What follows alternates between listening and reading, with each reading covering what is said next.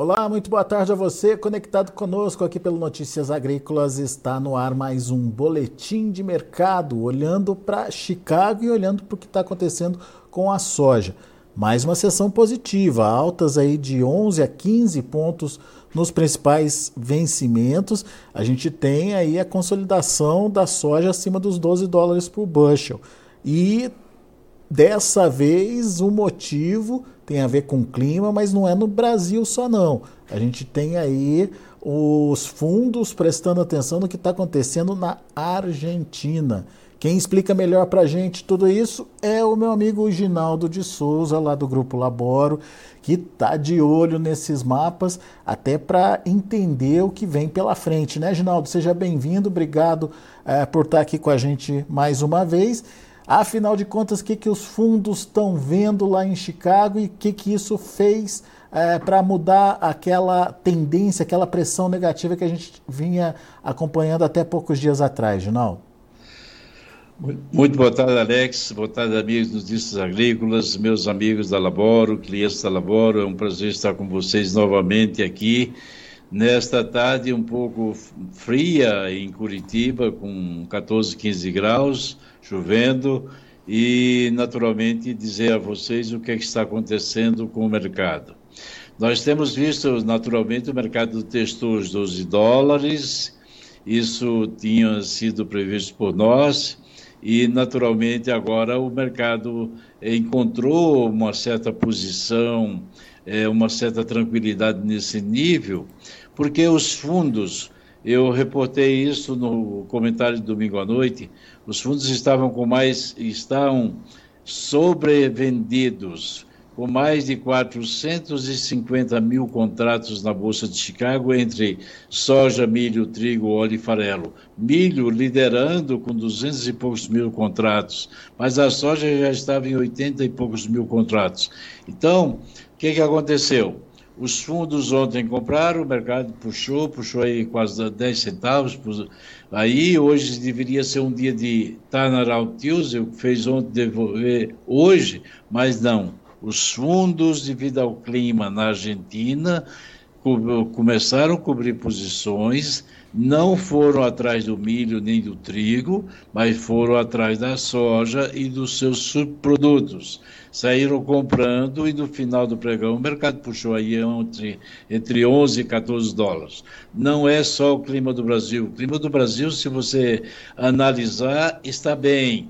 Você tem eh, o Rio Grande do Sul que não tem chovido nos últimos cinco dias, mas a Argentina vem sendo colocada, vamos dizer, como, apesar de não ter problemas graves, é, todos os dias está se repetindo. Choveu na Argentina? Não. Os próximos 10 dias tem previsão de chuva? Não. Então, a Argentina tem previsões de tempo seco, quente e seco para os próximos 10 dias. Isto fez com que os fundos fizessem short covering, ou seja, cobriram parte de suas posições vendidas em soja, naturalmente com medo do mercado, porque, sem dúvida nenhuma, é uma precaução que eles têm que tomar, porque senão o lucro deles pode ir embora. Essa foi, vamos dizer, Alex e meus amigos, a razão principal porque o mercado subiu no dia de hoje. Clima na Argentina. Ô, ô, ô, ô Ginaldo, é, é mais uma precaução ou já é uma preocupação é, essa questão do clima lá na Argentina? É, Alex, e, e, e, indubitavelmente é uma precaução, é uma preocupação porque nós não sabemos o que, que vai acontecer na Argentina, nós sabemos o que aconteceu e está acontecendo no Brasil. A Argentina vinha muito bem até há 10 dias atrás, mas nos últimos cinco dias o clima secou na Argentina e vem se prorrogando a cada dia. Você tem um dia seco e mais 10 pela frente. No dia seguinte tem mais um, teve um dia seco e mais 10 pela frente. Então não se sabe perfeitamente o que pode acontecer no clima da Argentina no futuro.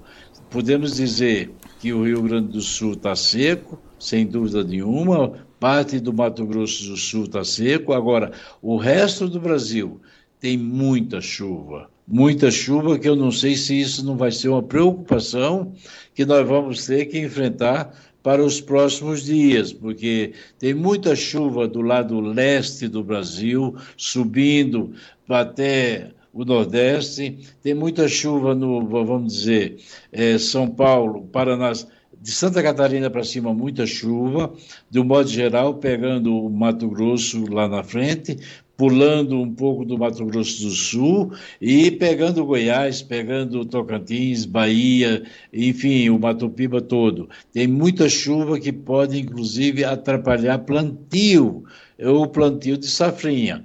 Então, pode também atrapalhar naturalmente com isso o, a colheita da soja. Então, o clima da Argentina é o fator principal e os fundos fizeram esse short covering, ou seja, correr atrás comprando soja. Eles tinham comprado, Alex, até próximo meio-dia, e meus amigos, mais ou menos 3.500 contratos de soja, 2.500 contratos de farelo, eles compraram uns mil contratos de milho, quase o milho não subiu, 3 mil contratos de trigo, o trigo quase não subiu também, e 2 mil contratos de óleo. Basicamente foi essa posição até o meio-dia. No final agora do pregão, eles compraram mais porque o mercado fez naturalmente as altas do dia. O mercado tem um potencial, mas é preciso levar em consideração que as mudanças climáticas podem ocorrer. Os dois modelos, Alex, hum. os dois modelos, o americano, que você pode inclusive mostrar na tela, e o europeu também, indicam um clima seco e estão em grande sintonia pode inclusive mostrar o europeu, o americano primeiro e mostrar o que, que está acontecendo e a razão por que os, os fundos de investimentos, ou seja, os fundos gerenciados, correram atrás do mercado de soja. Ô, Ginaldo, a gente está com o mapa do o mapa americano na tela, o GFS. É, são três mapas diferentes, próximos cinco dias, próximos cinco sete dias. dias cinco, sete e dez. E dez dias, né? E todos eles estão mostrando a mesma coisa para a Argentina. Olha aqui a Argentina. Isso, a Argentina não tem chuva no, nos mapas nos próximos dez dias. Isso vem se repetindo diariamente. E o Rio Grande do Sul também está meio que fora dessa rota aí do. É, o Rio Grande do Sul né? também. O Rio Grande do Sul plantou tarde, tem, eh, tem muitas áreas do Rio Grande do Sul que precisam de chuvas, vão precisar de chuva, apesar que a semana passada tinha, choveu dois dias consecutivos. Esse é o, o mapa é, americano. Bota o europeu para a gente comparar aí. Praticamente igual, hein, Ginaldo? Basicamente igual. Ou seja, uh, todas as previsões confirmam que teremos aí pela frente pelo menos mais 10 dias de clima quente e seco lá na Argentina. É, talvez não seja um problema ainda para a lavoura, mas, ah, ah, enfim, é, os fundos estão se protegendo, né? Sim, os fundos estão se protegendo e, naturalmente, é uma precaução que eles estão tomando, porque, veja bem, eles estão carregando uma posição vendida e, quando chegou nos 12 dólares, ali encontrou um certo suporte e eles resolveram parar de vender ali. Eles começaram a defender posições, mas não quiseram derrubar o mercado abaixo dos 12 dólares para o contrato março. Então, o, houve uma certa, um certo suporte técnico e psicológico. É muito cedo para se romper esse nível, vamos esperar. Mais ou menos a conversa entre os fundos foi essa. Vamos esperar que muita coisa pode acontecer. O clima no Brasil ainda é incerto, mas a Argentina começa a despontar, despertar a atenção dos meteorologistas, dos climatologistas, e os fundos, naturalmente, seguiram essa norma, que é de acompanhar o mercado climático. Essa continuidade desse clima seco e quente lá na Argentina pode favorecer uma continuidade das altas em Chicago ou teoricamente é. essa alta que a gente teve até agora já meio que precificou isso, Ginaldo? É, nós eh, temos que levar em consideração, Alex e meus amigos, que essas altas são altas, vamos dizer, tecnicamente falando, é, pelas preocupações com o clima, não são altas que dependem do fundamental como demanda e oferta, é um pouco diferente. É, essa alta pode seguir, vamos dizer, e romper os 12,40 no março, vamos dizer assim, os 12,50 no, no, no, no maio, e buscar os 12,80, 12,90 até tem potencial para ir buscar mais, para ir aos 13. Depende de se o clima vai continuar, porque nós sabemos, clima é clima.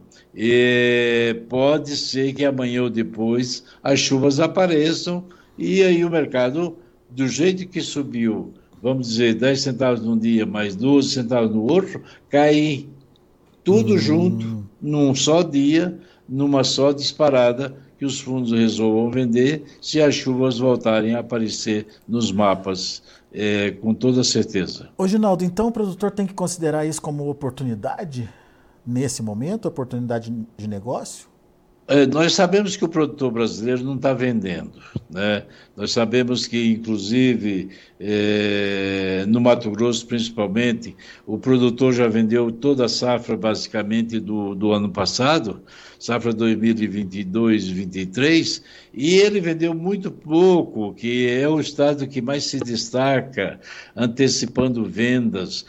Esse ano, o, o próprio produtor do Mato Grossense, ele ele atrasou um pouco as suas vendas, naturalmente, porque o mercado estava em, em queda.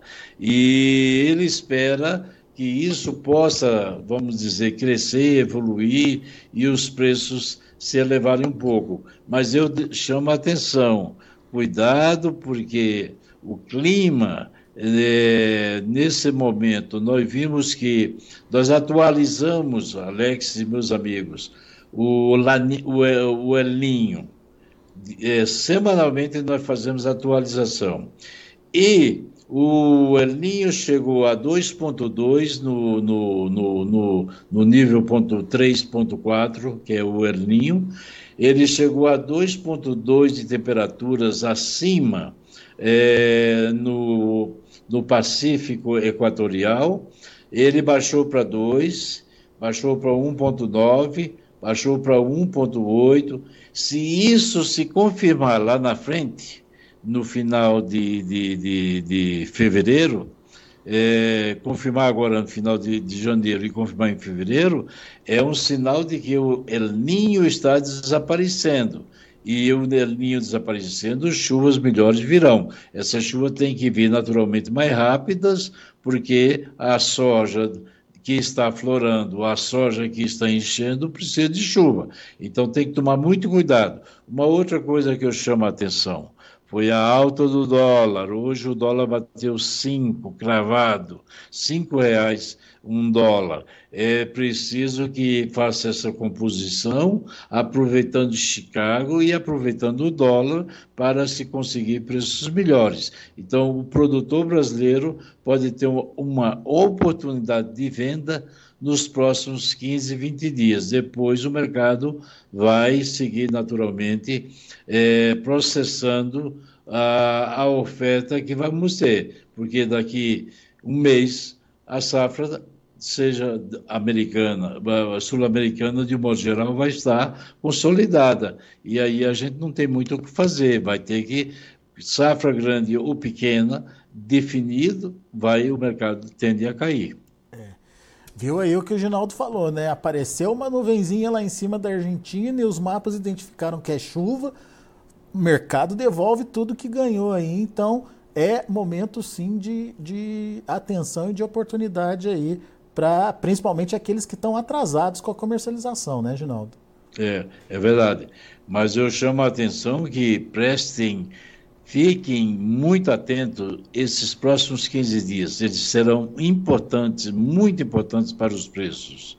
Porque se na Argentina realmente não chover, o mercado pode puxar e tentar romper os 13 dólares, ficar é, o mínimo 12 e o máximo 13. Uhum. E se ele romper os 13, aí é porque tem um problema muito mais sério na Argentina. Porque a safra brasileira, em que pese muita gente falando das quebras, tem gente apostando em 135 milhões de toneladas. Meu, meus amigos, Vamos ser honestos, sinceros, eu não vejo isso, 135 milhões de toneladas. Eu vejo a safra, o Brasil com a safra de soja entre 147 e 150. Não mudei e esse número, por enquanto, a gente tem que respeitar e é o que eu acho que nós temos pela frente. Aí, quando você soma 150 do Brasil, mais Argentina, o meu, nosso pessoal retornou do Paraguai ontem o Paraguai tem uma safra de 11 milhões de toneladas, pelo menos. Então você começa a somar a América do Sul e vai ver que o, o, vamos dizer, a oferta é muito maior do que o ano passado. E os chineses, por sua vez, estão comprando da mão para a boca. Você viu que essa semana houve uma venda para a China depois de 30 dias, depois de 30 dias, os chineses vieram a campo fazer compra aqui no Brasil, eh, fazer compra nos Estados Unidos. Não se esqueçam que, mais ou menos dia 9, os chineses entram eh, em férias. É o famoso feriado do Ano Novo. Só que quatro, cinco dias antes da, da, da, do feriado, eles já começam a sair, já começam a viajar. É o maior fenômeno de, de, de vamos dizer, de, de viagens, de, de, de passeios. É o maior fenômeno de, pessoas, de né? visita, o pessoal saindo do, das grandes capitais, das grandes cidades para ir visitar parentes no interior. Então, a China, vamos dizer, nesse período que vai do dia 9 até o dia 16, ela vai ter ficar a, mais ou menos fora.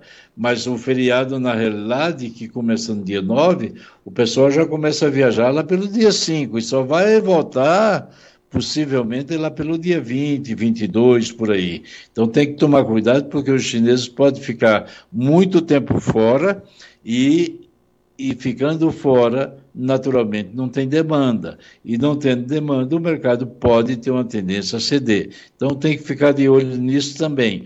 Clima e, demanda, e as questões da China. Boa, Ginaldo. Muito bem.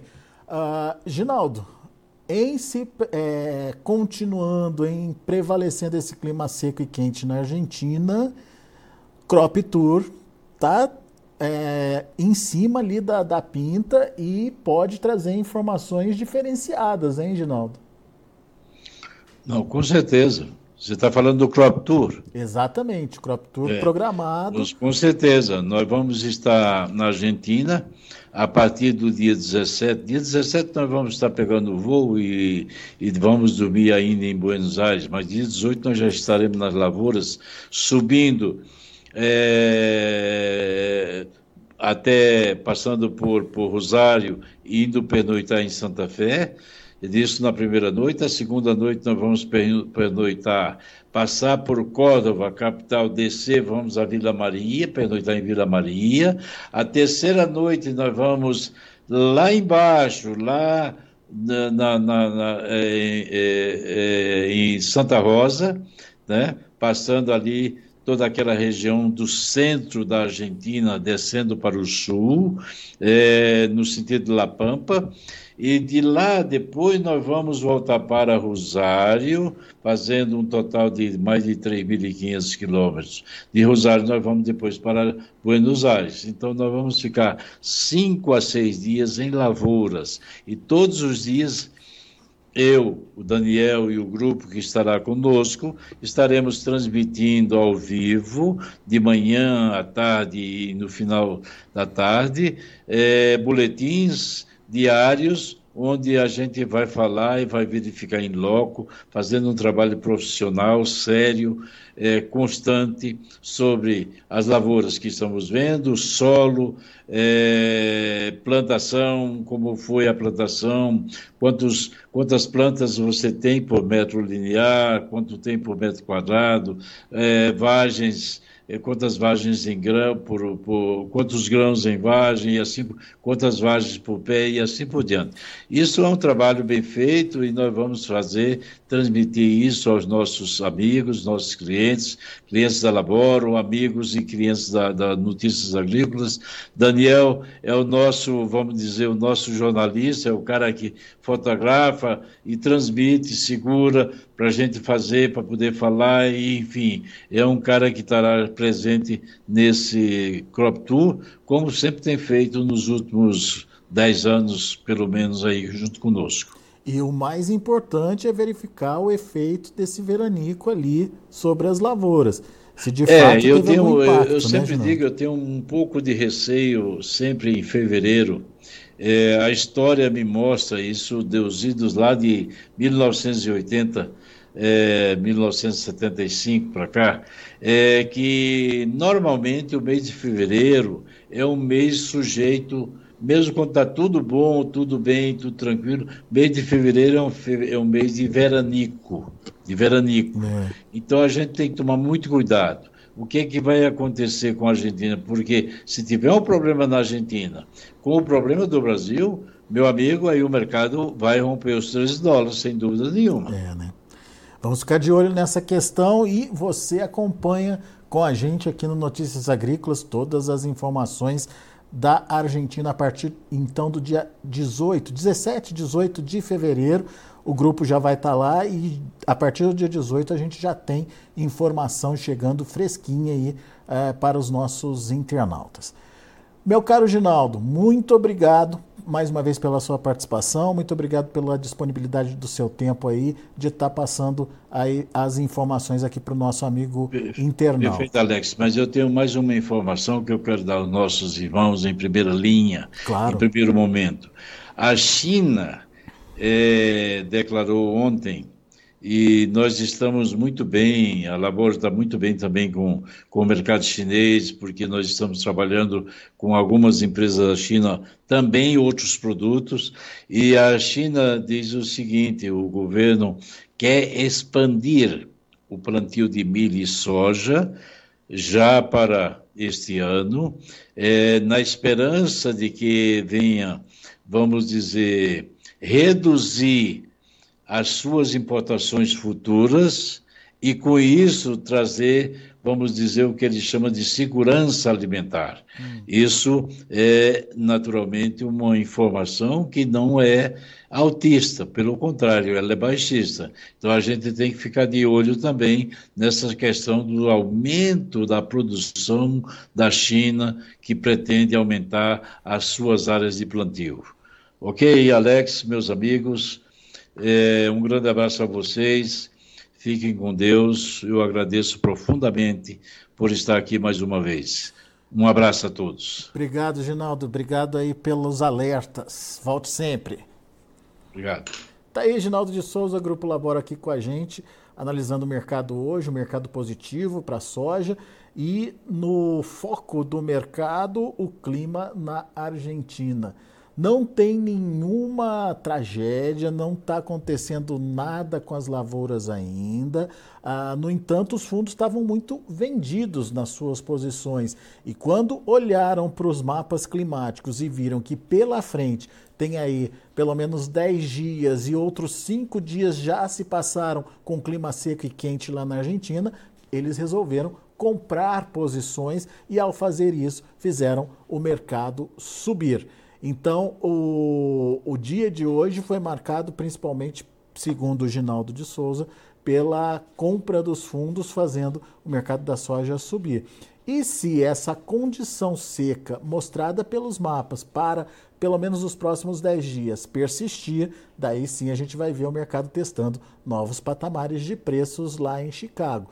Momento de oportunidade, e o Ginaldo pediu para você ficar alerta, principalmente nos próximos 15 dias, para essa situação. Vamos ver os preços, vamos ver como ficaram as negociações lá na Bolsa de Chicago. De olho na tela, a gente tem Março a 12 dólares e 39 centos por bushel, alta de 15 pontos mais 25. O maio, 12 dólares e 47 centos por bushel, 14 pontos de elevação. O julho, 12,54, 13 de alta. O agosto, 12 dólares e 40 centos por bushel, alta de 12 pontos. São os números da soja. Vamos ver o milho. Milho também de forma positiva, encerrando aí para março com alta de 0,75 a 4 dólares e 46 centos por bushel. Para maio, 4 dólares e 56 centos por bushel, alta de meio ponto. Julho, 4,66, alta de 1 ponto mais 25. Setembro, 4 dólares e 70 centos por bushel, subindo 1 ponto mais 25. E para finalizar, a gente tem também o trigo. O trigo praticamente estável. O primeiro vencimento não mudou nada, ficou nos 5,96 do fechamento de ontem. O maio, 6 dólares e 600 por bushel, uma leve alta de 0,25. O julho, 6 dólares e 12 centos por bushel, 0,75 de elevação. Setembro com a mesma alta, fechando aí a 6 dólares e 24 centos por bushel.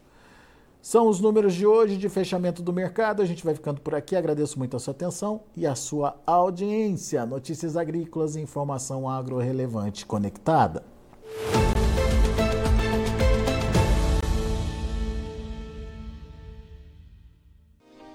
Se inscreva em nossas mídias sociais. No Facebook, Notícias Agrícolas. No Instagram, arroba Notícias Agrícolas. E em nosso Twitter, arroba Norteagri. E para não perder nenhum vídeo, não se esqueça de nos acompanhar no YouTube e na Twitch Notícias Agrícolas Oficial.